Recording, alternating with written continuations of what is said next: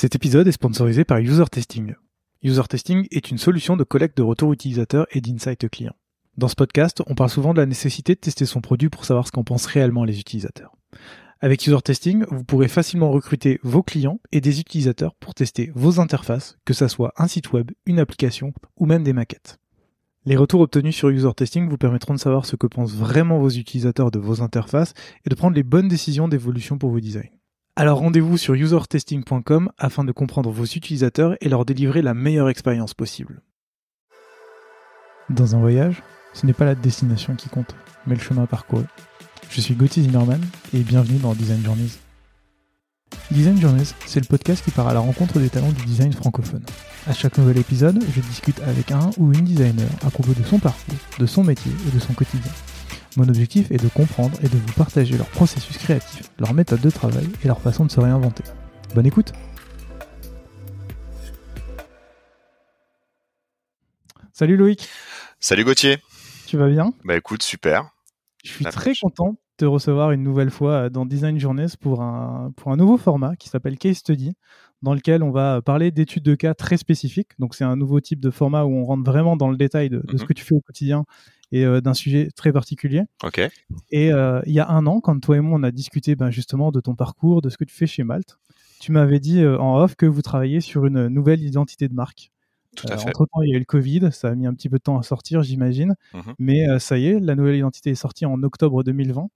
Et j'avais très envie de te recevoir à nouveau pour justement discuter de, de, ce, de cette nouvelle identité et savoir un peu bah, comment on crée une nouvelle identité dans l'ancien épisode, on avait parlé de comment on crée une nouvelle marque. quand mhm. vous étiez passé de Upwork à Malte.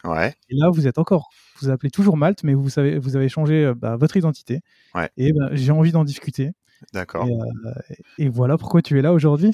Eh ben, écoute, super. Avec plaisir pour t'expliquer tout ça. Eh ben, super. Eh ben, sans plus attendre, commençons. Euh, j'aimerais bien savoir pour quelle raison vous avez choisi de créer une nouvelle identité de marque, sachant que vous étiez devenu Malte il n'y a pas très longtemps, il y a trois ans, si je me rappelle bien?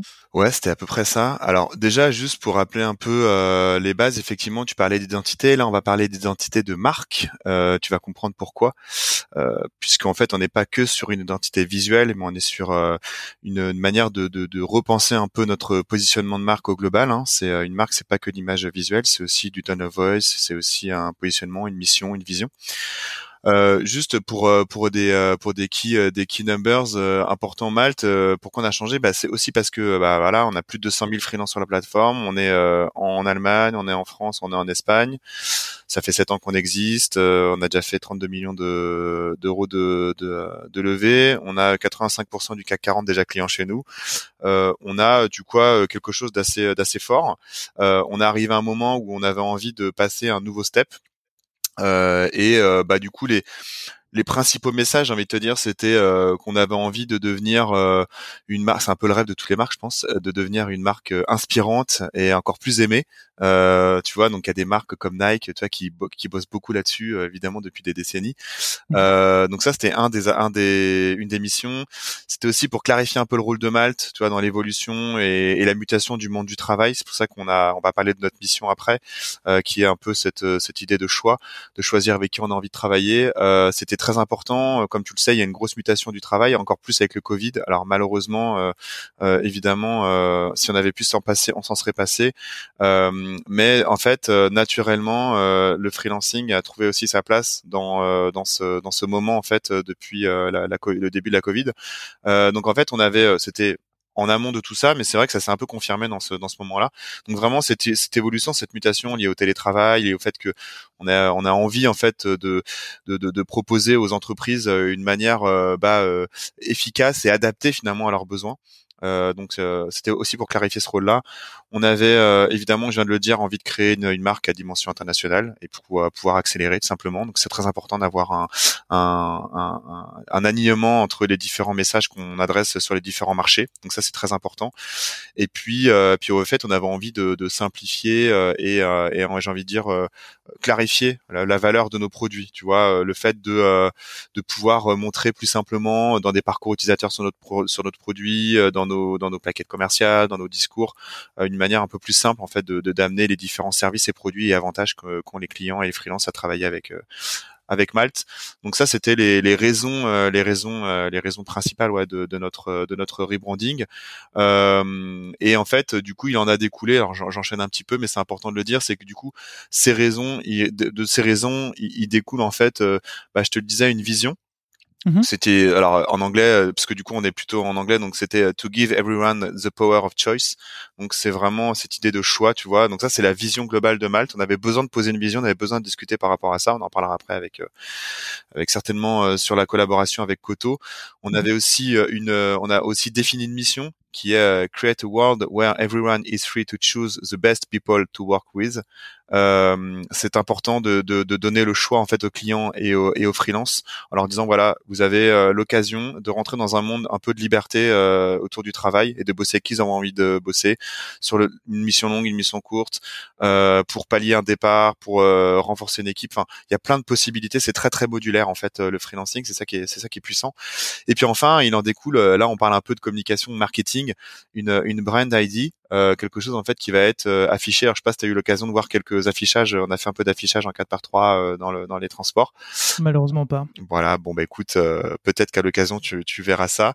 et cette idée c'était choice. Donc choice point, donc le choix, the new work order. Donc c'est vraiment cette idée un peu d'avoir une idée un peu marketing, tu vois, de d'amener un peu cette idée de nouveau monde, de rentrer dans un nouveau monde, de rentrer dans cette bulle en fait, qui n'est plus vraiment une bulle maintenant, qui est devenue un peu un, un modèle finalement de, de, travail. Donc euh, donc voilà un peu les raisons pour lesquelles on avait euh, on avait envie de, de changer de marque. Ouais. Super intéressant. du coup, moi, j'aimerais bien rentrer un peu dans le détail de comment on crée justement cette, euh, cette nouvelle euh, identité de marque et cette nouvelle image de marque. J'aimerais bien comprendre quels sont les processus à suivre lorsqu'on veut travailler sur une nouvelle identité de marque, quelles sont les étapes par lesquelles on doit passer? Parce que là, on, tu viens de nous expliquer un peu euh, l'arrivée, Ouais, bien sûr. tout ce que vous avez fait, mais moi j'aimerais bien comprendre tout le processus créatif qui est en amont, comment vous avez mmh, fait mmh. pour déterminer tout ça? Ouais, bah clair. Euh, écoute, c'est euh, déjà la première étape, c'est celle qu'on vient d'énumérer, c'est-à-dire euh, de se poser un peu les bonnes questions, c'est savoir pourquoi en fait on le fait déjà. Euh, ne pas mmh changer de marque pour changer de marque, c'est euh, il faut qu'il y ait des raisons tangibles et, et, rationnelles que je viens d'expliquer.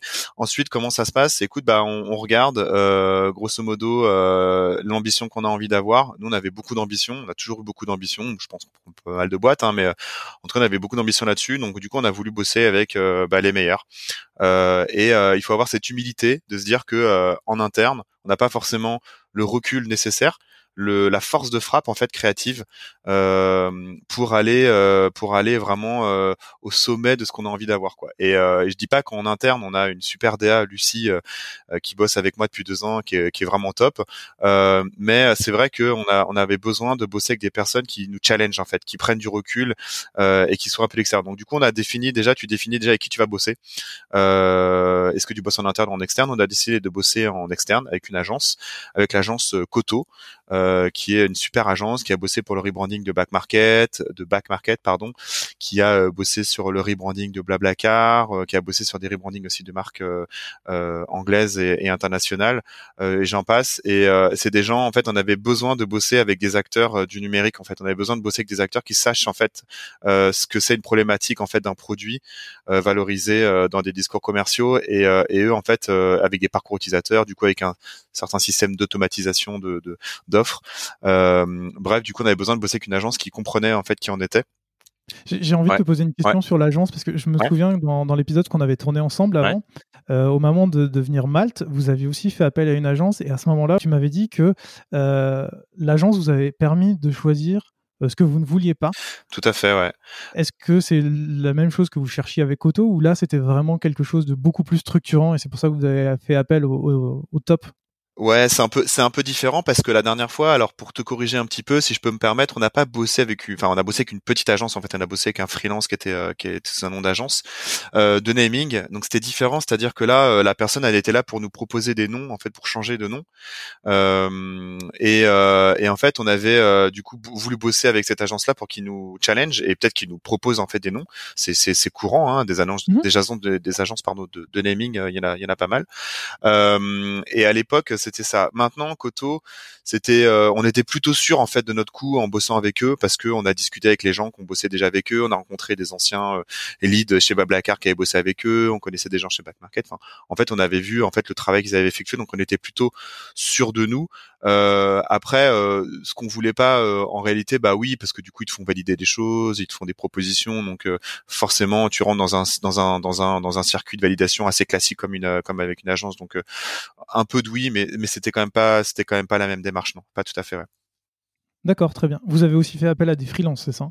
Alors, on a fait appel euh, à des freelances pour euh, les phases euh, d'après, mais on a fait aussi appel à nos freelances pour tout ce qui était un peu image, donc shooting photo.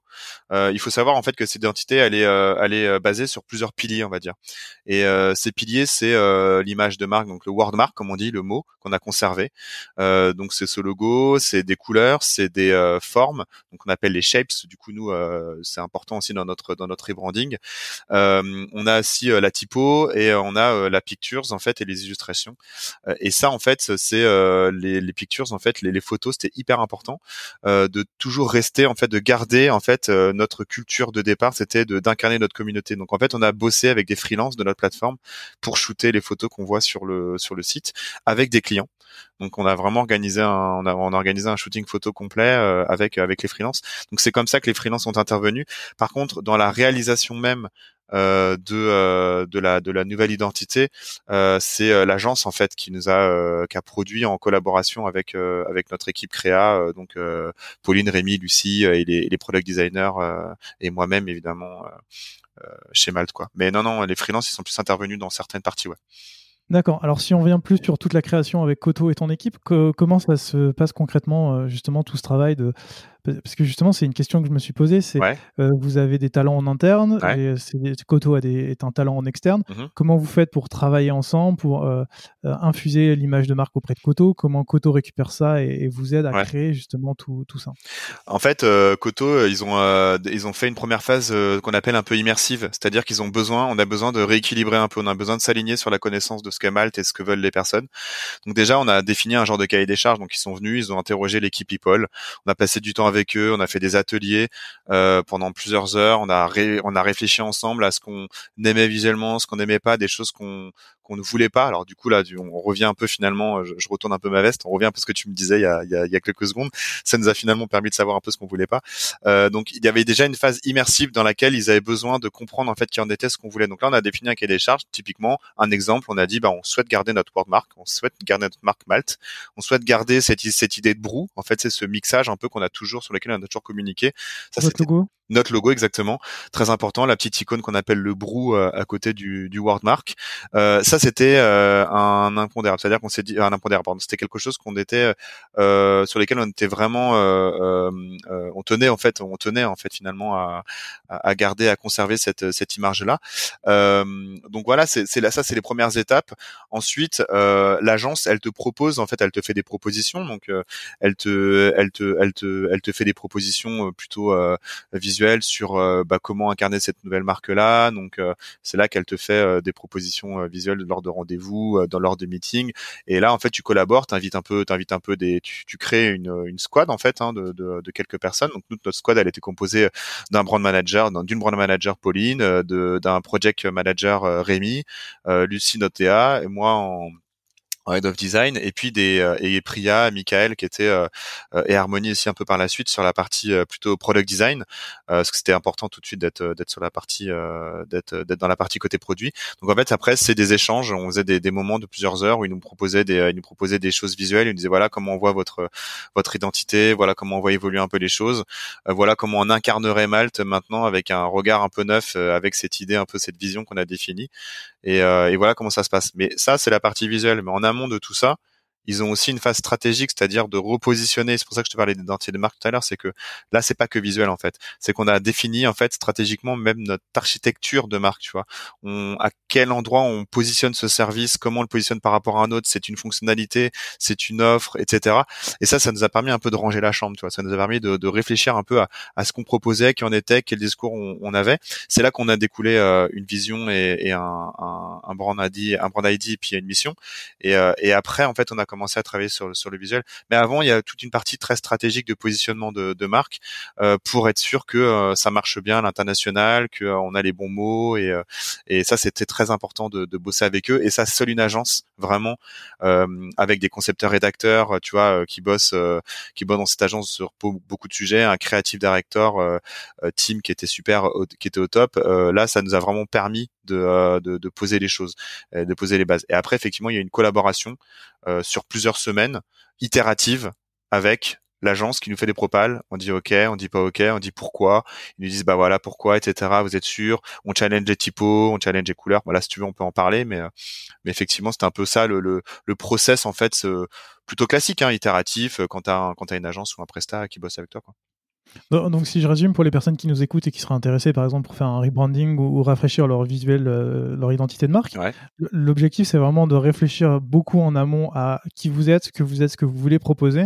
et seulement une fois que tu as ces bases-là, tu vas commencer à travailler sur toute la partie qui est visuelle, les couleurs, la, les typographies, etc. Ouais, exactement. En fait, faut surtout pas partir de la conclusion. Faut pas partir de l'idée finale. Faut, faut partir du début. C'est-à-dire, faut se dire qui on est, où on va, et, euh, et à partir de ce moment-là, en fait, les choses, elles se, elles, elles déroulent quoi.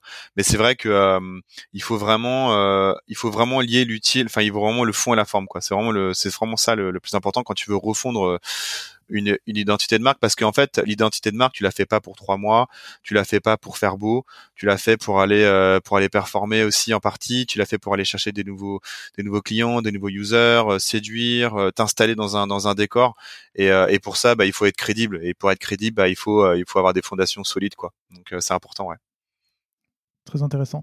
Euh, avant qu'on parle justement de, de, tout l'aspect visuel de la marque, euh, tu, tu, en as un peu parlé. J'aimerais bien comprendre, toi, quel était ton rôle justement dans ce projet, puisque je sais que vous avez aussi une brand manager. Donc, comment, euh, comment s'orienter, j'ai envie de dire, votre binôme brand manager, head of design pour euh, organiser tout ça, savoir qui, qui fait quoi, comment, en plus de l'agence Ouais, alors euh, en fait moi j'étais là avec la brand manager donc Pauline Le Goff pour orchestrer tout ça, c'est-à-dire qu'en fait on était là pour elle elle avait le côté brand. Alors c'était euh, un ownership partagé, on va dire, mais euh, effectivement euh, sur la partie fond et forme, en fait, c'est tous les deux. on orchestrait en fait ce, ce, ce rebranding. ça veut dire quoi? Ça veut dire relancer l'agence, ça veut dire discuter avec eux, ça veut dire les challenger, ça veut dire etc. Donc ça, c'était un, un, rôle un peu d'orchestre. Et dans la partie un peu plus, donc ça c'est la plus la partie un peu stratégique. Dans la partie plutôt tactique opérationnelle, euh, il y avait Rémi en fait et Lucie, donc Rémi notre project manager et Lucie notre DA, qui étaient justement les personnes qui allaient challenger vraiment, tu vois, euh, la, la partie très profonde visuellement, tu vois, c'est dire bah vous êtes sur les couleurs, on peut pas aller plus loin, etc. En réalité, après, on a beaucoup discuté ensemble parce qu'on n'est pas non plus une grosse boîte, donc euh, du coup, on aimait bien discuter de tout ça. Mais l'ownership était plutôt chez eux sur la partie tactico-personnelle et sur la partie plutôt stratégique. C'était plutôt Pauline et moi qui étions là, pour euh, pour faire le lien euh, entre l'agence et, et Malte et le lien avec nos boss. Tu vois, enfin leur expliquer comment on avance, expliquer aux équipes. Hein, as aussi la communication en interne, hein, comment on avance. C'est un projet d'un an, hein. donc tu vois, on, évidemment, tu vois, tu doutes bien qu'on dit pas bon bah nous on part s'enfermer et puis on revient, on ressort dans un an, un peu comme Sangoku faisait quand il partait 24 heures dans sa dans sa capsule. euh, non, ça durait pas 10 minutes, ça durait vraiment un an et, euh, et c'est vrai que c'était euh, c'était euh, beaucoup de communication quoi, effectivement. Justement, comment tu fais pour communiquer sur, euh, sur, sur, ce rebranding Est-ce que tu vas dire, voilà, on a enfin trouvé quel est notre positionnement, on a enfin trouvé nos couleurs Comment ça J'ai un peu du mal à savoir concrètement comment ça se passe et comment tu communiques ces informations en interne? à l'ensemble. Oui. Et écoute, ça se fait par phase. tu fais des phases en fait pour tenir un peu au courant les équipes. Donc effectivement, on avait déjà parler un peu de vision, de brand ID. Enfin, toi, on a commencé un peu à, passer des messages par rapport à ça. Et puis euh, après, euh, on a fait euh, par petit lot en fait de personnes. on a communiqué par-ci par-là en fait quelque chose, mais on a quand même fait, on a quand même gardé un peu le secret de tout ça. et on a pour le bien finalement vraiment de la boîte, hein, pour être sûr que ça que ça fuite pas, que que que qu'on s'éparpille pas trop, etc. Et on a fait une grosse présentation à, à, à un moment, donc quelques mois avant euh, de faire la presse euh, qu'on a qu'on a que vous avez eu vous euh, grand public. Donc vraiment en juillet par exemple, on a on avait déjà communiqué un peu à la à toute la boîte ce qu'on avait ce qu'on avait produit. Il restait encore beaucoup de choses à faire, notamment en termes de plan de com. Et puis après, on a on a investi les équipes. on a créé des feedbacks en fait, des, des phases de feedback avec les équipes. On a fait des calls et les volontaires qui voulaient venir nous parler, nous dire bah ok, c'est cool ce que vous avez fait. Là, on est c'est bizarre, on s'y retrouve pas. Est-ce qu'on pourrait pas challenger un peu ça, etc. Il y a eu un peu de challenge, mais euh, globalement, ça a été plutôt bien accueilli. Donc, on a essayé d'impliquer un peu les équipes à ce moment-là. Ça pourrait paraître un peu top down, mais euh, finalement, c'est vrai que euh, c'est pas évident d'impliquer tout le monde. C'est comme ce que je t'avais dit la dernière fois, quoi. Dès que tu impliques beaucoup, beaucoup, beaucoup de monde dans des choses comme ça, parfois c'est subjectif, toi, le goût et les couleurs, finalement, des fois c'est quand mm. même assez subjectif. Euh, ça part en vrille et puis, euh, puis t'avances pas, quoi. Donc euh, c'est comme ça qu'on a avancé. On était un peu caché, mais un peu pas trop caché quand même, tu vois. On, passait quelques messages, mais pas tout le temps. Donc savoir communiquer, mais avec parcimonie. Ouais, exactement, tout à fait. Ouais. C'était le bon terme. Très intéressant. euh, tu, tu, viens d'effleurer le sujet de tout ce qui est couleur, tu en as parlé tout à l'heure des typographies. Moi, j'aimerais bien qu'on parle un petit peu de l'identité, cette fois-ci visuelle, donc comment euh, la, la, brand, elle, elle s'incarne. Est-ce que tu peux nous dire, pour ceux qui ne savent pas, euh, qu'est-ce que c'est qu'une identité visuelle et qu'est-ce qui la compose? Alors, ça dépend en fait euh, des identités visuelles. En règle générale, euh, une identité visuelle, elle est, euh, elle est, construite sur des, ce que je disais tout à l'heure, des piliers. Nous, en fait, je vais donner comme exemple chez Malte. En règle générale, tu as souvent un wordmark, donc un logo, tu vois, et des fois tu as des icônes, tu as des jeux qui se font avec. Euh, ça, c'est une des premières bases. C'est un peu le, le, le, la, la mère en fait euh, porteuse de tout, euh, de tout ce qui va découler derrière. C'est ce logo-là, cette idée, cette identité-là. Cet aspect très synthétique. ensuite, tu as, donc ce que je disais tout à l'heure, tu as plusieurs piliers. Donc, je vais essayer de les énumérer assez rapidement. En fait, tu as notre icône qu'on a voulu conserver, qui est le brou, ce qui est devant, devant notre wordmark. Ça, c'était très important parce qu'en fait, ça permettait de, de quand même conserver cette idée de, de mixité, de, de, de, de, de brou, tu vois, de, de mixage, de, de, de, de mouvement en fait entre les différents acteurs euh, d'un projet euh, chez Malte. Ça c'était très important, ça crée du mouvement, on y tenait, on venait de la refaire en plus, donc on commençait à capitaliser dessus. Donc euh, ça c'était très important pour nous de de conserver ça et ça fait le lien finalement entre l'avant et, et l'après. Ensuite, à les couleurs. les couleurs, c'est souvent un, c'est quelque chose qu'on voit régulièrement. Euh, bah, New Work Order, New, New Colors, quoi. Tu vois, on s'est dit, bah, ok, pourquoi pas. On voulait une, une palette un peu plus vibrante. on voulait quelque chose de plus, de plus, de plus bright, de plus de, de, plus pop. En fait, on voulait quelque chose qui, qui soit vraiment dynamique. Et, euh, et en, en, ce sens, en fait, Koto nous a proposé une palette de couleurs euh, qui permettait euh, d'être dans cette thématique un peu euh, vibrante et et, et, et, qui shine un peu, et aussi cette palette de couleurs qui permettait aussi de d'exprimer un peu cette diversité. Toujours la même chose, toujours le même message de diversité chez Malte, très important. Donc euh, c'était important pour nous de pas être trop austère avec un avec deux trois couleurs seulement. Il y a eu euh, et du coup après il y a les shapes. Et donc nous là on a on a un pilier qui est propre à nous, mais c'est ça en fait ce pilier là il est pas forcément présent partout. Les couleurs et la et la, la, wordmark oui, mais les, les, shapes non. Nous on a voulu partir en fait du brou et euh, comme on aime beaucoup ce brou-là, euh, comme tu l'as compris, euh, on s'est dit qu'on allait jouer en fait la flexibilité en fait avec cette icône-là. Et Koto en fait a trouvé un super twist avec ça et il a décomposé un peu ce brou-là et il l'a fait, il l'a fait bouger, il l'a animé. Et en fait tout ce que tu vois sur notre site, en fait ces shapes, ces, ces bouts de, de, de, forme, en fait finalement c'est notre identité qui, qui est en mouvement en fait dans les parcours et sur nos supports. Et ça permet de garder du mouvement sur du statique. Donc en fait tu poses des éléments mais tu as une impression un peu de mouvement. Ça incarne aussi notre euh, notre euh, notre identité et c'est surtout très malléable et, évolutif à, l'infini finalement. Tu vois, tu pourrais faire euh, beaucoup beaucoup de choses. Donc ça c'est un des un des piliers. Donc j'ai envie de dire si je pourrais donner un conseil, c'est d'avoir d'essayer d'avoir un pilier très identitaire, très propre à toi-même. Tu vois, quelque chose que tu retrouveras pas ailleurs. Donc nous c'était nos shapes, c'était vraiment l'idée de jouer avec cette cette icône. Ensuite les typos, il y avait il y a aussi les typos. Moi j'accorde beaucoup d'importance à la typo. Alors c'est personnel, mais après c'est vrai que là on avait besoin d'une typo pour euh, du coup euh, avoir aussi un caractère identitaire lorsqu'on est sur des euh, on est sur des supports où on a assez peu de visuels, donc on a envie d'avoir une typo qui parle un peu. Donc pour les titles et puis pour le texte un peu ce qu'on appelle un peu le texte courant. Donc on a bossé avec une agrandir et une modérette. Là on a vachement challengé aussi Koto sur ce sur ce point-là.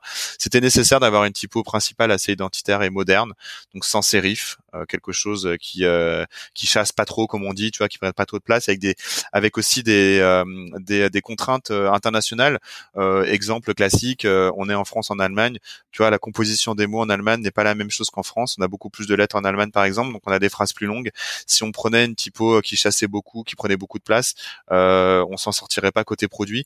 Donc on a essayé de trouver un, compromis en fait entre le fonctionnel et l'identitaire ici, après, la typo, c'est aussi une question d'envie de de, de, de, de, de, de coller un peu avec, notre identité. Donc c'est vrai que on a on a bossé sur ces typos-là. On aurait pu faire d'autres choix. Je sais que ça ça fait un peu débat, mais mais honnêtement, c'était c'est quelque chose qu'on assume qu'on assume pleinement. Et enfin, illustration et photo. les illustrations, en fait, on a fait bosser un super illustrateur qui s'appelle Christopher De Lorenzo, un Américain, super cool qui était papa pendant le pendant le job et le mec était hyper euh, hyper euh, hyper sharp et euh, c'était assez ouf. Et, et ça en fait l'illustration c'est c'est pourquoi? C'est pas que pour faire beau c'est bah expliquer exposer facilement des idées plus abstraites tu vois. Donc des concepts le fait que toi nous par exemple on a un, un, compte de séquestre en fait où tu peux bloquer l'argent pendant que la mission se fait et au moment où le freelance termine la mission on libère l'argent. Ce, ce concept là tu vois il fallait bien l'imaginer on n'allait pas mettre une photo ou l'écrire. Donc on avait besoin de euh, on a besoin d'un outil graphique en fait pour ça et l'illustration c'est parfait. Donc c'est aussi pour ça qu'on a fait appel à, de l'illustration et puis euh, puis voilà, et puis après on avait ce côté un peu un peu granuleux quand tu regardes le trait, euh, un peu craft, un peu un peu fait maison qui nous permet de rappeler un peu le, côté humain fait main du côté un peu des freelances en fait, le fait qu'ils quand, quand ils bossent en fait, c'est il y a ce caractère très humain derrière et, non automatisé. Ça c'est un peu le storytelling en fait autour des, des illustrations, mais il y a une vraie utilité derrière pour pour euh, illustrer, comme je te l'ai dit, des idées abstraites. Enfin, les photos, je te l'ai dit tout à l'heure, c'est vraiment euh, ça, c'est un socle qui est euh, assez présent en règle générale dans d'autres identités. Ça va être incarnation de nos, de nos communautés, c'est très important, communauté de clients et freelance, les deux, euh, et euh, toujours garder cette idée de shooter euh, la vraie communauté pour euh, pour incarner incarner des, des real people quoi. Tu vois, c'est vraiment ça en fait le, le plus important. Donc ça c'était nos piliers. Euh, ils se seront pas forcément les mêmes dans une autre dans une autre dans une autre marque, mais en tout cas c'est bien d'avoir quand même des piliers identifiés sur lesquels on va travailler, itérer, et c'est exactement comme ça qu'on a bossé avec avec Koto quoi. C'est hyper intéressant ce que tu racontes parce que j'ai vraiment l'impression que tous les choix que vous avez fait pour chaque élément a euh, une justification derrière. Et euh, chaque élément est euh, là pour une bonne raison, sert à exprimer une idée et bah, fit complètement avec cette, cette image de cette nouvelle identité. Ouais. Mais j'ai quand même une question à te poser, même si tu l'as justifié sur les couleurs qui sont plutôt vibrantes et la typographie qui doit être assez jolie mais qui prend pas trop de place non plus par rapport aux différentes langues. Mmh c'est quand même des choix qui sont super subjectifs. même si derrière tu as toute une justification, comment tu fais euh, C'est quelque chose qui revient souvent dans, dans, le podcast, c'est toujours cette idée de ah oui mais moi j'aime pas trop cette couleur machin etc. Mmh. Comment tu à, partir de quel moment tu te dis euh, c'est bon c'est celle-là et si on en fait trop c'est trop et euh, passons à autre chose? Ouais, bah déjà, franchement, euh, ce qui est magique dans le monde, c'est qu'en fait, chacun peut se faire son avis. Tu as une perception des choses, des couleurs et des, photos qui est euh, très euh, propre à soi-même. Donc en fait, tu auras toujours des personnes qui vont euh, kiffer un, kiffer une identité, euh, moins kiffer l'autre. On rappelle Airbnb quand ils ont sorti leur nouvelle identité, ça a fait monstrueusement débat et, et, au final, ils s'y sont retrouvés. Donc c'est cool. Moi, je suis très content euh, d'avoir euh, des débats qui sont ouverts euh, là-dessus. ça fait parler de nous, puis en même temps, c'est cool, c'est bien, ça ouvre des débats et ça veut dire que la, la, création, elle est, elle est au centre du débat. Donc ça, c'est top. Après, oui, c'est assez subjectif. Bah, tu sais, je t'avais beaucoup parlé, je t'avais beaucoup parlé lors de notre premier notre premier podcast de, de du notion de parti pris. Et, et à un moment, il faut en fait se dire, bah, on assume on dit bah ok ça ça nous correspond. On est ensemble dans la boîte. On est plusieurs personnes à bosser pour la même marque. On a notre euh, prestataire en face de nous. Il nous propose des choses. On challenge et jusqu'au moment où on se dit en fait ça nous correspond à tous. Donc ça veut dire que c'est quelque chose qui nous incarne euh, et qui est logique graphiquement qui s'insère bien dans un univers qui est euh, cross cross support etc c'est à ce moment-là qu'on se dit bon on s'arrête et on se dit ok c'est cool c'est ça qu'on va c'est ça qu'on va prendre mais mais oui il faut trancher à un moment donné c'est pour ça qu'on avait on avait un petit groupe et pas un trop grand groupe. Euh, on tranchait avec euh, Pauline et puis euh, et moi notamment sur sur des parties un peu plus euh, fortes avec notre boss aussi qui a une une forte appétence pour euh, pour le design. Euh, mais il n'y a pas de règles précises quoi toi c'est un moment tu dis bon on est on a aligné les planètes chez nous bah vas-y on y va on assume et et on envoie quoi. Tu vois back market ils ont ces petits smileys ces petites choses qui font apparaître un peu sur leurs produits. Je pense qu'à un moment ils se sont dit bah du coup dans notre rédaction dans notre tone of voice c'est important d'avoir ça ça nous correspond bien et pourtant il y a personne qui peut-être des gens qui vont dire en fait c'est bizarre leur truc ça fait un peu ça fait un peu cheap, alors qu'en fait non, c'est cohérent avec ce qu'ils sont. Donc, voilà comment voilà comment on a décidé de, de s'arrêter de s'arrêter. Après, franchement, Koto, ils sont super compétents, ils sont top on n'a pas euh, discuté euh, pendant des plombes, tu vois, sur euh, un milliard de typos. ils savaient très bien. et justement, le travail en amont, tu vois, parce que quand on a fait des ateliers, on a réfléchi à des typos, des choses qu'on voyait, tu vois, on a donné des images, tu vois, des choses qu'on avait envie de voir aussi. Donc, ils ont agrégé tout ça et c'est à la fin qu'ils nous proposaient des choses en fonction de ce qu'ils avaient agrégé. Donc, c'est aussi pour ça que le travail en amont est important c'est peut-être une partie sur laquelle on n'a on pas trop euh, appuyé. C'est vraiment sur ce travail en amont. Quand vous cherchez un peu à établir votre identité, tu vas aller voir ce que font les autres. Et c'est là où tu vas commencer à piocher des idées, à te dire ah telle marque euh, m'inspire pas mal, leur couleur est pas mal. Et c'est là où en fait il y a un travail, ce travail en amont se fait. Et c'est l'agence qui va mixer un peu tout, tout ce travail, c'est ça? Ouais, c'est euh, tu sais, euh, un peu de la citation de la citation, mais euh, je crois que c'est Picasso qui disait il n'y a pas de créateurs et que des voleurs un peu, tu vois. Enfin, c'est un peu des gens.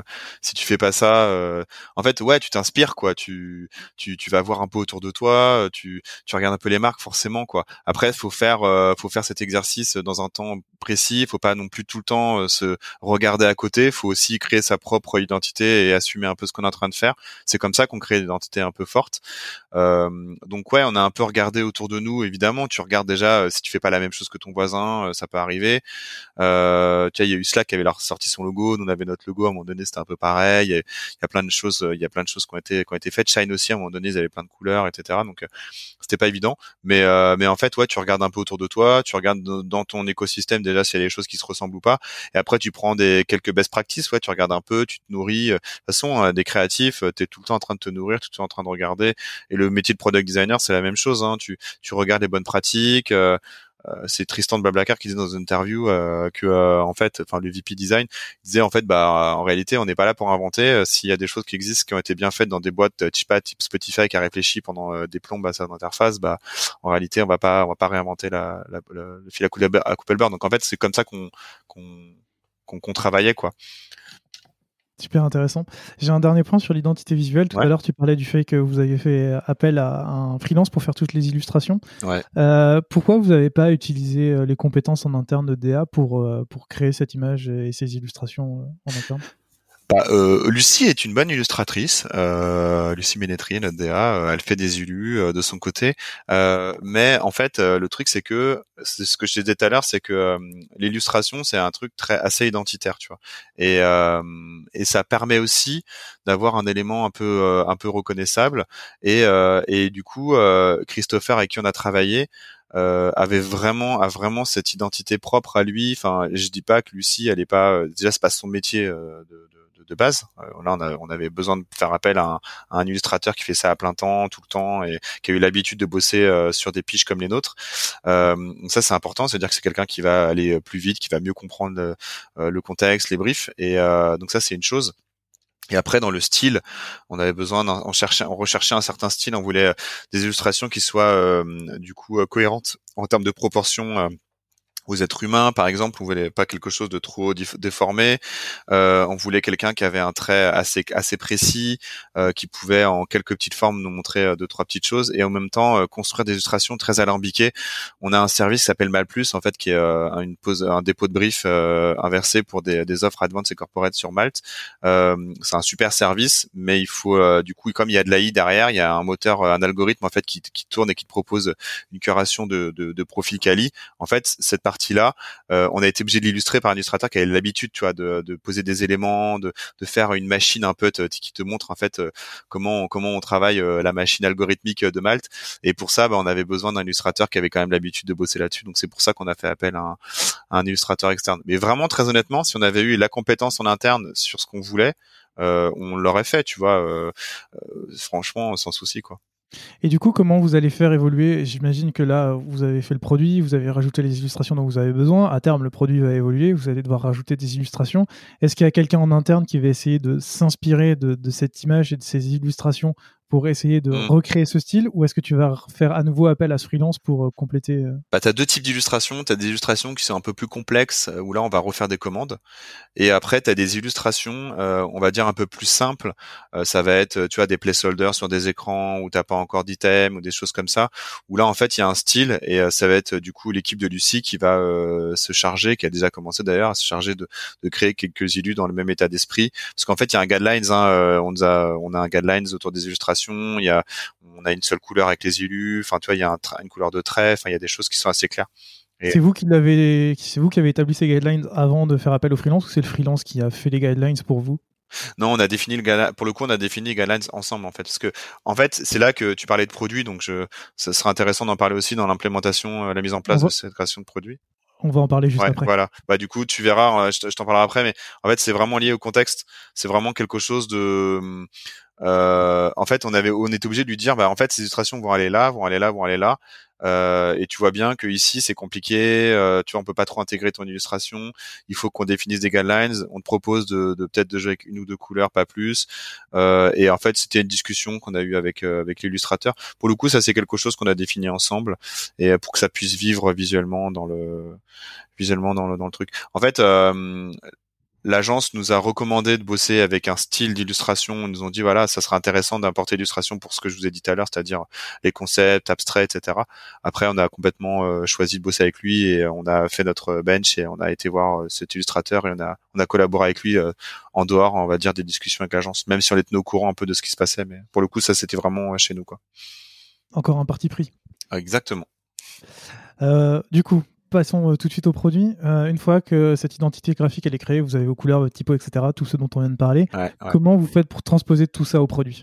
Alors ça c'est super intéressant. Je suis vraiment content que tu me poses cette question parce que depuis le début en fait on parle beaucoup de rebranding, donc de choses très créatives, tu vois, très visuelles effectivement, de com, de concept on va dire, donc euh, un peu de subjectif. Tu en as parlé tout à l'heure, mais en fait il y a beaucoup de rationnel finalement dans un rebranding pour euh, une boîte comme la nôtre. On est un produit d'abord. Hein, euh, moi je suis responsable d'équipe produit, design produit, et en fait dedans bah il faut implémenter tout ça. Donc en fait c'était un vrai défi et une super collaboration avec l'équipe l'équipe tech de, de Malte qui a fait un super boulot. Je les remercie encore.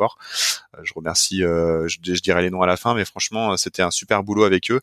Et en fait, il y a eu plusieurs étapes. Euh, il y a eu euh, déjà euh, une refactorisation un peu de notre design system techniquement, c'est-à-dire qu'en fait on a revu notre design system. L'équipe tech en fait a revu un peu tout ça en fonction des icônes, des éléments, etc. Donc du coup c'est par exemple le bénéfice de ça, ça va être de 10 à 45% en fonction de, de là où on a on a implémenté notre notre design system, notre identité. Ouais, pardon. C'est- un travail qui a été mené euh, pendant que vous faisiez la, la nouvelle identité, qui a été mené en amont, après? À, quel moment tu situes ça dans, dans une timeline de, Euh, je, je saurais pas te donner la date exacte, mais je vais dire euh, dès qu'on a commencé la phase un peu visuelle, euh, dès qu'on a commencé à discuter un peu euh, des itérations sur les shapes, euh, les couleurs, etc. On a commencé à, à intégrer euh, l'équipe technique euh, à ce moment-là en leur parlant un peu de ce qui allait été fait. Euh, on aurait pu mieux faire, on aurait pu le faire plus tôt. Il y a des choses qu'on aurait pu mieux faire pour être honnête, Euh, mais c'est à ce moment-là qu'on a commencé à les, euh, à les à les chercher. Et après, progressivement, quand on a commencé à définir là où on allait implémenter, parce que je vais t'en parler après, on a fonctionné par batch, euh, les, différentes euh, différents écrans et, pages.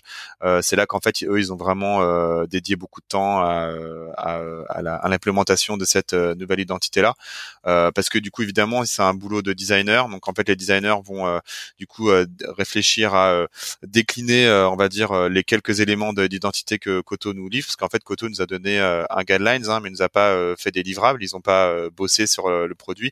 L'expertise produit, elle est chez nous pour le coup. Euh, on a des très bons product designers, on a des super bonnes équipes produits, donc on avait vraiment les compétences en interne pour le faire. Donc en fait, il y a eu la phase, la phase refactorisation du design system. Je te disais, on a gagné 10 à 15% de code custom en moins sur certaines pages, c'était énorme. Donc en fait, ça c'est un super boulot. Et il y a eu aussi un autre défi qui était sur les shapes. Ça a été un défi technique qui a été de de- d'implémenter ces shapes là dans les fonds, dans les covers, de systématiser un peu tout ça. Ça c'était hyper dur de se dire bah, on va faire des templates un peu en fonction des covers, des bas de page, etc. Donc ça c'était hyper dur. Comment implémenter aussi cette identité dans les dans les workflows. Donc on a redéfini des workflows, on a regardé ensemble où on pouvait apporter un peu de un peu d'identité. Mais donc ça c'était un défi un défi technique, un des défis techniques. Et un autre défi technique qu'on a eu c'était du coup la mise en place d'un CMS en même temps. C'est-à-dire qu'en fait on avait en même temps que le défi de, de pouvoir euh, créer cette nouvelle entité, de l'implémenter euh, au sein de notre site, on avait euh, la mission de donner de l'autonomie aux équipes marketing de produits tout en gardant ce caractère identitaire. Donc en gros, passer un, certain nombre de pages sous, sous l'administration d'un CMS. Et là, il a fallu, deuxième défi technique, et même pour les designers, c'est de créer des composants pour ce CMS là euh, pour qu'on puisse après euh, permettre aux équipes de composer des pages et ce qu'elles font maintenant avec les éléments identitaires euh, de, de, la marque. Je ne parle pas des commons, ce que j'appelle des commons, c'est avec les typos, les icônes qui sont eux transverses à tout le site, mais mais tous les composants, choisir ce bloc là pour mettre un témoignage plutôt qu'un autre, mettre un, un argu, deux argus, trois argus, on a créé des templates comme ça. On le fait encore, ça évolue hein, continuellement. Ça c'était un autre un autre défi et j'aurais envie de citer, tu vois, un, notre lead front qui nous avait qui m'avait dit qu'en fait, euh, franchement, je connaissais pas trop l'idée d'un design system avant. Euh, c'était euh, fabuleux comme projet et il m'a dit je reviendrai jamais à une époque sans un design system. Donc du coup, ça m'a fait vraiment plaisir en tant que designer qu'un lead front me dise ça. Donc c'était un, c'était une bonne occasion de, de collaborer, de collaborer avec des, des une équipe IT et une équipe design. Et, et en termes de design, bah du coup, nous côté UI Kit, il y a eu euh, un gros défi aussi de bah de, pareil de refaire un peu le, le ménage d'un UI de créer des composants qui soient systématisables comme un design system comme tu connais euh, la fonction d'un d'un design system. Et après en fait tout ça chapeauté par une idée de batch, c'est-à-dire qu'en fait, on ne pouvait pas, euh, aucune boîte en fait ne peut, ou alors, enfin, je pense que personne ne le fait en réalité, parce que les, personnes avec qui on a discuté, ils l'ont pas fait, euh, ne, met en prod tout le site d'un coup, quoi, tu vois. C'est nous, on a une profondeur produit énorme, on a beaucoup, beaucoup de flow, on a beaucoup d'écrans, beaucoup de pages, beaucoup de parcours, beaucoup d'user journée, et euh, donc en fait, on a décidé de créer par patch prioritaire en fonction de notre business. Donc on a défini la home page, on a défini des parcours clients, on a défini quelques parcours freelance. Et là, progressivement, en ce moment encore, on euh, déroule un peu euh, les batchs de 3 euh, de nouvelles pages, de nouveaux écrans. C'est comme ça qu'on implémente d'une manière plutôt efficace, on va dire, cette nouvelle identité. On a préféré cibler par vertical plutôt que de cibler par type de choses en fait transverses. Tu vois, donc à part la navigation, à part la top nav et le footer, tout le reste à l'intérieur, c'est lié à la verticale dans laquelle tu es. Quoi. Donc tu peux des fois dans la messagerie par exemple avoir un bouton encore rose, mais c'est parce qu'on est en train de travailler justement à la mise en place de, ce truc. Et toi Blablacar, ils ont eu plus d'un an à, faire aussi leur euh, leur implémentation de nouvelle identité, donc c'est c'est euh, normal de, prendre ce, temps-là. Donc voilà un peu comment on a fonctionné avec euh, avec les équipes les équipes design et, et produits, mais c'était un très très très gros boulot de, de, de faire cette implémentation. Je mettrai dans la description de l'épisode le lien avec l'épisode avec Nicolas Duval, qui a travaillé euh, bah, justement sur tout le design system et euh, sur la, nouvelle identité de Blablacar, qui ont parlé justement de, tout le temps qu'ils ont mis à faire. Euh, pour revenir à ce que tu disais, c'est super intéressant et il y a une question que je me suis posée en préparant cette émission. Donc, vous le faites petit à petit. Est-ce que vous faites justement une implémentation petit à petit uniquement, on va dire UI, où vous mettez les nouveaux boutons, les nouvelles couleurs, ou est-ce que vous en profitez pour revoir l'intégralité du flow? Non, on n'a pas, on n'a pas trop revu l'intégralité des flows. On a un peu challengé certains écrans, mais euh, c'est vrai, t'as raison, c'est de l'opportunisme. Tu vois, euh, on voit les choses, on se dit bah vas-y, on va, on peut retaper le truc. non, mais cet écran-là, on n'a pas assez de trafic. non, mais ça, en fait, ça fait six mois que je le dis, Michel. Franchement, faut vraiment lui retaper un truc. En fait, si tu fais ça, tu finis pas. Donc en fait, on s'est donné comme rigueur de pas revoir les parcours, euh, les principaux parcours UX. par contre, si la mission c'était si jamais euh, l'implémentation de cette nouvelle entité euh, valorisait un peu plus ou permettait d'ouvrir à des à des choses euh, assez évidentes. typiquement, tu vois, replacer un formulaire ou, ou revoir un peu des covers avec des argus, etc. là, en fait, ou des icônes, la manière dont on les présente. Bon, là, on revoyait peut-être la manière dont on les faisait apparaître ou les boutons, ou, etc. On a revu un peu la hiérarchisation des boutons, éventuellement sur les sur les boutons d'action, mais sinon le reste, c'était vraiment que que UI, ouais, quasiment quasiment que UI. Ouais. C'est déjà, c'est déjà énorme. C'est déjà un gros taf en fait à faire. Ouais, ouais, ouais c'est énormissime. Euh, ouais, c'est énormissime. Et d'ailleurs, tu parles de, revoir un peu les arguments. Donc j'imagine, enfin, avec la nouvelle identité, vous avez un nouveau tone of voice, une nouvelle façon de vous adresser aux gens. Est-ce que au niveau du produit, du coup, tout ce qui est au niveau de l'écriture, de, du UX writing, est-ce que vous en avez profité aussi ben, pour euh, modifier tout ça, ou est-ce que c'est un travail qui arrivera par la suite? Non, non, on en a profité. Alors ouais, euh, mais à coup de pas, j'ai pas, j'ai oublié de rajouter ce pilier-là en fait dans l'identité tout à l'heure, parce qu'on parlait de visuel, donc c'est naturellement je l'ai pas mis dedans, mais mais ouais, le tone of voice, c'est hyper important. C'est quelque chose qu'on a revu. On a eu, euh, on a créé des éléments de langage, euh, une manière de, parler aux clients, une manière de parler aux freelances, qu'on essaye en fait de, euh, diffuser au, au fil des, des, messages et de ce qu'on met sur le site. Donc ouais, on essaye. Après, c'est pas évident on, on se staff euh, là en ce moment. Euh, après, il y a, y a, de l'UX writing en fait, il y a un gros défi là-dessus, donc je pense que là-dessus on va essayer de d'accélérer un peu dans les prochains mois. Mais effectivement, on, a, on, a, on en a profité pour le coup là-dessus parce que ça va un peu avec le positionnement, tu vois, le tone of voice. Tu vois, t'as une mission, t'as une vision euh, qui est liée au choix, l'identité, l'idée de choix, de liberté. bon, tu peux, tu pouvais pas garder vraiment tous tes wordings quoi. Par contre, dans le produit même, on a essayé de d'améliorer deux trois petites choses, notamment quand t'as des placeholders ou des choses, des messages, des pop-up qui, qui arrivent. On a essayé de, d'avoir un peu ça, mais c'est vrai qu'il y a des boîtes qui le font très bien. Euh, je parlais de back market tout à l'heure. Je sais qu'un des fondateurs est un peu euh, euh, qui était concepteur rédacteur ou un truc comme ça je crois donc ça se voit tu vois il y a des il y a des boîtes qui ont qui ont une identité là-dessus je pense que on a on a un peu de travail à faire dessus mais on a des bonnes bases effectivement on en a profité pour travailler dessus chouette mmh. tout ça ça vous a pris un an c'est ça? Euh, bah Et puis vous continuez encore à le faire. Bah, finalement, euh, un an pour euh, pour la mise en prod. En fait, on les a vus en novembre 2019, tu vois, et on a mis en prod là en octobre 2020. Donc c'est un an de collaboration avec l'agence, un an de, de, brainstorm, un an de bon j'aurais pu te préparer des trucs un peu à la con du genre oui on a fait 25 réunions, mais euh, bon tu vois un peu comment ça se passe. Et euh, et par contre euh, là on continue ouais. Donc en réalité là on en a pour quelques mois encore à parce qu'il y a des prios tu vois. Il y a des il y a des il y a des pages des écrans qui sont beaucoup plus profonds qui sont assez peu utilisés. Donc on le fait on le fait progressivement. Donc moi je dirais même un an et demi finalement avec une profondeur de produit comme la nôtre pour vraiment mettre en prod euh, euh, tout ça. Parce que derrière ça veut dire en fait moi j'ai eu des commentaires tu vois ouais mais je comprends pas euh, là il y a des erreurs de parcours c'est n'importe quoi en fait c'est juste qu'on a des équipes qui sont qui ont des objectifs qui avancent sur des produits en même temps et il y a très peu de boîtes qui ont les moyens humains euh, et financier pour euh, dédier euh, toute une équipe en fait produit à un rebrand pendant tu vois trois mois quoi. C'est-à-dire que mmh. t'arrêtes tous les t'arrêtes tous les projets à côté, t'arrêtes ta croissance, t'arrêtes tout. Donc c'est un choix, mais c'est quand même pas évident. Nous on a préféré le faire progressivement et en réalité on n'a pas de mauvais retours quoi tu vois globalement quoi enfin on n'a pas oui on a des retours de gens qui sont qui ont l'œil quoi mais mais sinon c'est pas ça va quoi c'est plutôt c'est plutôt bon quoi et euh, pour quelqu'un comme moi qui s'y connaît pas trop en, brain design, euh, est-ce que un an c'est euh, c'est long ou pas? Et est-ce que le, le, Covid a justement ralenti justement cette mise en place ou, ça n'a rien à voir? Ouais, si, si, ça a ralenti complètement. je pense que ce serait mentir de dire que le Covid, on l'a pas vu. Euh, ouais, si, si. paradoxalement, en fait, le, freelancing a continué, continué sa croissance pendant le Covid. Comme je disais au début, en fait, c'est c'est ça, ça tellement euh, évident de, de, devoir bosser avec des freelances euh, parfois que en fait euh, c'est cohérent avec avec le marché. mais par contre nous dans le rebranding, on a été ralenti parce que bah du coup on n'a pas pu staffer comme on voulait.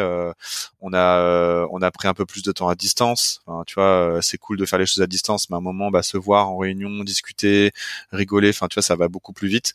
le présentiel parfois. Donc euh, ouais ouais on a on a un peu on a un peu perdu de temps et puis euh, puis tu sais euh, même si les gens ont été franchement très courageux et je les remercie encore bah le moral tu vois il fluctue tu fatigues t'es à distance donc c'était un peu moins efficace donc donc voilà donc c'est pas ouais ouais le, la, la, covid nous a nous a mis un coup c'est sûr mais bon on a quand même continué à avancer et pour ça c'était c'était fabuleux quoi c'est de voir les équipes continuer à bosser et ça c'était top chouette ouais. J'ai une dernière question. Tout à l'heure, tu disais qu'il y avait certaines choses que tu aurais faire d'une meilleure façon. Euh, quelles sont les, les choses qu'il faut absolument éviter quand tu fais euh, une nouvelle identité de marque et quelles sont les choses que vous auriez pu mieux faire sur ce projet? Bah, L'un va pas sans l'autre. En fait, je pense qu'il faut surtout éviter, c'est de travailler en silo. Euh, en fait, il y a plusieurs choses, mais je pense que la plus importante, c'est ça, c'est de travailler un silo, de se dire voilà, on fait notre truc, et puis on prévient, euh, on prévient des stakeholders euh, plus tard. Donc, euh, tu vois, typiquement, on aurait pu ne jamais bosser avec avec les les techs pendant pendant des mois et des mois. on aurait pu ne jamais bosser avec l'équipe marketing interne. On aurait pu, en fait, on aurait pu faire notre délire en brand et puis dire voilà, voilà ce qui s'est passé, et maintenant vous prenez, c'est comme ça qu'on fait. Les sales aussi. Enfin, donc, on a quand même, faut quand même communiquer un petit peu, faut quand même pas hésiter à, inclure euh, quelques personnes quand même pour euh, pour éviter de d'être trop dans son dans son truc et d'avoir une vision un peu dogmatique de l'identité, tu vois, en disant bah voilà c'est comme ça et puis pas pas autrement. Euh, et du coup bah ce qu'on aurait pu mieux faire, c'est un peu ça, c'est-à-dire euh, la collaboration, l'implémentation technique avec la, la, là je parle vraiment du produit, avec euh, la, la, la, modélisation en fait de cette identité dans le dans les parcours utilisateurs. Euh, ça, on aurait pu aller plus loin, on aurait, je pense, passer beaucoup plus de temps sur notre design system. On aurait pu mieux préparer notre design system à, à ça. On aurait pu mieux discuter avec les intégrateurs, les, développeurs front-end, et, et en termes de design, on aurait euh, peut-être pu euh, un peu mieux euh, anticiper certaines problématiques sur les différents devices dans les différents cases aussi qu'on a sur le site où en fait on s'est rendu compte que bah, euh, dans le Prismic dont je te parlais tout à l'heure enfin donc notre CMS euh, on s'est rendu compte que la composition de certaines certaines pages ou certaines écrans pour les marketing bah en fait c'était pas forcément hyper euh, bien ficelé. On aurait pu aller beaucoup plus loin. Il aurait fallu un peu plus de temps un peu plus de monde mais ça on aurait peut-être pu pu le faire. Et ce qu'on aurait pu mieux faire avec les forces en présence c'est peut-être un peu plus de communication entre nous peut-être un peu plus de passer de temps mais mais voilà, c'est un peu, c'est un peu ça ce qu'on aurait pu faire. Et, effectivement, ce que je conseille de pas faire, surtout, c'est de, c'est, euh, c'est de pas être inclusif, quoi. Mais d'être inclusif, comme tu disais tout à l'heure, avec un peu de parcimonie, tu vois. C'est vraiment de, d'inclure les bonnes personnes au bon moment. Et, et ça, c'est très important parce que tu fédères aussi autour d'une marque. Donc, si tu fédères pas, c'est rien. Ok, donc si je résume toute la conversation qu'on a eue euh, là, c'est il faut absolument préparer en amont la nouvelle identité qu'on veut mettre en place, prendre le temps après de bien choisir ces éléments et d'avoir des justifications pour les choisir, et surtout communiquer avec parcimonie, mais communiquer pour que tout le monde soit impliqué dans le projet. Et... Ouais, exactement. Je dirais rationaliser en fait euh, nos démarches créatives. C'est euh, un terme, je pense, qui, qui peut être bien, bien compris. Ouais. Eh ben super. Euh, Loïc, tu voulais remercier des personnes?